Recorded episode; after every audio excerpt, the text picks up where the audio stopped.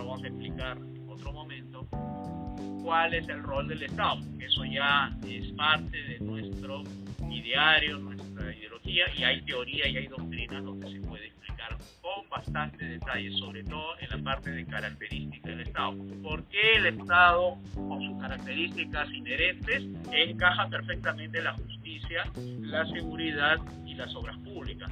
¿Por qué esas características del Estado no encajan en en la educación, en la salud y los temas económicos sensibles? Porque las características del Estado no hacen que funcione bien las actividades sensibles como la educación, salud y otras cosas más. Razones son seis.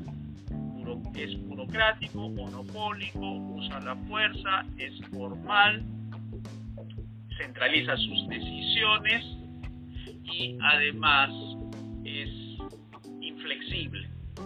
Esas son las características del gobierno. ¿Eso está bien en, justicia? Sí. ¿En seguridad? Sí en algunas obras públicas sí, se usa la fuerza, es burocrático, es monopólico, además de ser eh, centralizador de decisiones, está bien en esa área de justicia, seguridad y algunas obras públicas, y también es bueno que sea inflexible.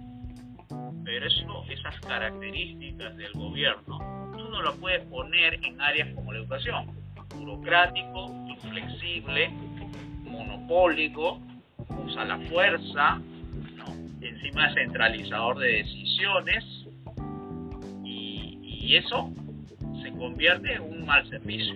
Por esa razón es que no es apropiado que el gobierno se dedique a realizar funciones Bien, entonces ahí tienen el resumen. ¿no? no podemos en una economía de mercado aceptar que exista intervención del Estado por esas seis características que convierte a un área en un área distorsionada. Bien.